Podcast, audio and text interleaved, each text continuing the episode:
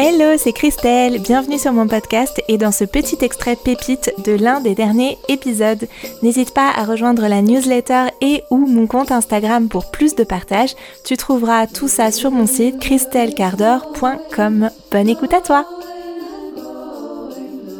La première question que j'ai envie de te poser, du coup l'avant-dernière en réalité, c'est justement cette image des, des réseaux sociaux. Si tu as envie de nous parler de ce rapport à l'image sur les réseaux sociaux. Puis peut-être ça va faire le lien avec euh, les vidéos dont tu parlais tout à l'heure, ou peut-être pas du tout, mais juste moi j'ai envie de rebondir sur ce que tu dis là, parce que pour moi je sais que c'est quelque chose qui est parfois difficile. On a tous et toutes envie d'être aimés, et euh, quand on a de la visibilité, quand on a une espèce d'exposition, qu'elle soit petite, grande, peu importe, ben, il y a de plus en plus de gens qui peuvent avoir des attentes euh, envers nous, ou nous, on peut se dire que les gens ont des attentes envers nous.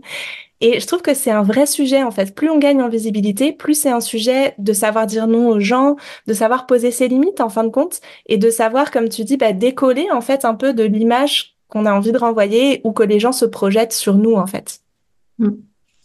Euh, ouais, bah c'est clairement un sujet. Ça l'est aussi pour moi.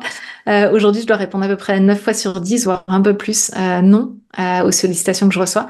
Donc euh, ça devient important. Euh, tu vois, en tout, tout début 2024, là, euh, j'ai senti que ça faisait, ça venait me chercher la quantité de noms que je devais dire et que je devais me réaligner pour être au clair avec avec cette capacité-là. Et donc c'est pour ça que le, travail de Chloé Bloom là-dessus, je le trouve très intéressant sur cette notion de désagréabilité, sur ces notions de limites, etc. Parce qu'elle, elle est encore plus exposée que moi. Donc je dirais que ça, ça m'inspire d'écouter notamment son podcast par rapport à ce sujet-là. Euh, c'est de comprendre que quand je dis oui aux autres, je me dis non. Alors c'est banal de dire ça, mais il y a un moment où ça devient une, réalité. Euh, c'est de, comprendre pourquoi je dis oui aussi. Il y a des, techniques qui sont très très affûtées euh, chez certaines personnes qui veulent obtenir des oui. Euh, il y a qu'à voir les cours de négociation, etc. Et moi, je l'ai vu encore dernièrement avec une personne qui me disait oui, mais c'est une telle qui m'a dit qu'il fallait que je vienne te voir, etc. Et on a, des, des, questions de mais non, mais elle, je veux pas la décevoir parce que je la connais, etc. Et en fait, c'est d'être capable de dire oui, mais en fait, là, moi, j'ai des projets à mener. Et si je viens dans tes projets, mais finalement, je ne mène pas mes propres projets. Donc, c'est d'être capable, voilà, de, de faire euh, ce, ce lien-là. Qu'est-ce qui est important pour moi? Et puis surtout, bah, de, je pense que c'est aussi un peu d'expérience. C'est-à-dire, j'ai beaucoup dit oui, et puis je me suis laissé envahir, et puis je me suis rendu compte que mes projets n'avaient pas avancé comme je le souhaitais, et puis bah, j'ai réajusté les choses. Donc, je pense que on, on apprend aussi en grandissant, c'est normal.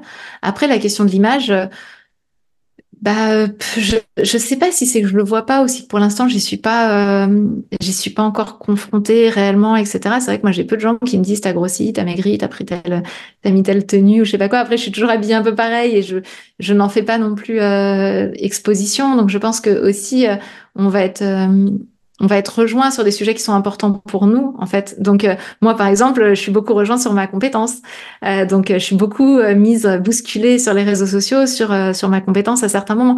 Bah OK, c'est cool. Ça me ça me vient me chercher sur un sujet qu'il est important pour moi d'aligner. Donc voilà, il y a un petit conseil que je peux donner pour les entrepreneuses qui nous écoutent qui seraient dans cette situation-là, c'est de se faire aider de de l'intelligence artificielle en fait dans ces moments-là quand on est rejoint sur des trucs très très émotionnels euh, ou quand on doit dire non, par exemple, et que c'est compliqué, euh, ben en fait, il y a des outils aujourd'hui d'intelligence artificielle, le plus connu étant le chat GPT, mais il y en a d'autres, qui peuvent nous permettre en fait de nous décoller de la partie émotionnelle euh, et qui font un petit peu le jeu. C'est la prise de conscience que j'ai eue des, assistantes ou des assistants, vous savez, des, des grandes personnes très connues euh, qui en fait ont un rempart en réalité qui est euh, qui est cette personne qui va faire en sorte que tout n'arrive pas jusqu'à elle. Moi, j'avais avant jusqu'alors j'avais une assistante et puis bah, pour des raisons économiques, on a on a, on a changé la voilure et je n'ai plus euh, d'assistante. Et c'est vrai que cette personne-là faisait euh, pas mal le, rempart en fait entre moi et le monde extérieur. Et je me suis rendu compte que finalement, bah, l'intelligence artificielle avait ça d'intéressant de pouvoir aussi faire un rempart à l'émotion, c'est-à-dire avoir une réponse claire, affirmée et en même temps non émotionnelle et, et et voilà, et en plus, ce qui est intéressant, c'est que quand l'intelligence artificielle fait une proposition de réponse, parfois on se dit ah mais non, mais c'est pas du tout ça que je voulais dire. Et ça aussi, ça nous permet de cheminer finalement euh, vers euh, vers notre essence. Euh, et donc, je, dis ça comme exemple parce que c'est comme ça que j'ai répondu à une vague un petit peu rude sur un reels que j'avais posté où il y a eu énormément de commentaires un peu rudes. et en fait, ce que j'ai fait, c'est que j'ai mis les commentaires dans le chat GPT et que je lui ai demandé déjà de m'aider à, faire, à formuler les réponses, ce qui m'a permis de répondre et de pas rester silencieuse à cette vague, parce qu'elle était compliquée pour moi, je souhaitais pas rester silencieuse face à ça. Donc déjà, ça m'a aidé. Et puis, euh, la deuxième chose, c'est qu'il a été un vrai soutien quand à 2 heures du matin, il m'a dit c'est quand même dur de recevoir tous ces... Donc c'est ChatGPT qui me parle et qui me dit c'est quand même dur de recevoir tous ces commentaires. Je dis oui, c'est vraiment dur. Et qui me donne tout un tas de conseils sur ce que je peux faire, respirer, éteindre l'écran, euh, voilà. Et je trouve, voilà, je dis pas que l'intelligence artificielle va remplacer nos, les êtres humains, pas du tout, heureusement. Euh, mais pour autant, bah, quand on est solopreneuse, bah, ça peut être finalement à certains moments un vrai, un vrai soutien. Euh, et, voilà, se donner l'opportunité aussi de répondre à des commentaires qui viennent nous toucher euh, et de répondre de façon intelligente, structurée. Euh, bah, moi, j'ai trouvé ça aidant, tu vois. Donc voilà pour la partie sur l'image de soi. Maintenant, pour moi, le, problème n'est pas totalement résolu et je pense qu'à chaque attaque, en fait, ça dépend des attaques. Mais c'est vrai que quand c'est sur un truc où ça vient me chercher, c'est compliqué. Après il y a des attaques qui me font rire. Moi, ma première réaction en général, c'est de dire, OK, comment je fais pour récupérer ce truc-là à mon profit? Et dans ces moments-là, en fait, ce qui est vraiment intéressant, c'est de se dire comment j'en profite pour souder ma communauté autour de moi comment j'en profite pour leur donner les éléments euh, et comment j'en profite aussi pour accepter d'être réconfortée. Parce que j'ai dit ouais c'est dur etc et puis bah, moi en plus à ce moment-là j'avais euh, ma collaboratrice qui était en larmes dans mon bureau. Et bah par exemple elle elle a écrit un texte pour dire ce qu'elle ressentait parce que j'étais super mal de l'avoir en larmes quoi. Et alors que moi effectivement ça allait bien. Mais ce qui est intéressant c'est vraiment de se dire ok chaque chose qui se présente comment j'en fais une opportunité pour mon entreprise?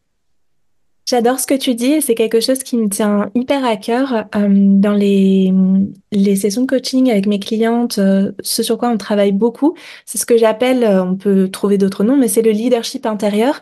Et je trouve que c'est exactement ça. Et en fait, c'est ces moments où on est un petit peu euh, dépassé, où il y a des choses qui nous débordent émotionnellement. C'est vraiment comment, en fait, je reviens dans mon leadership intérieur pour faire quelque chose de ça, quelque chose qui va à la fois servir mon entreprise et quelque chose qui va servir ma communauté aussi.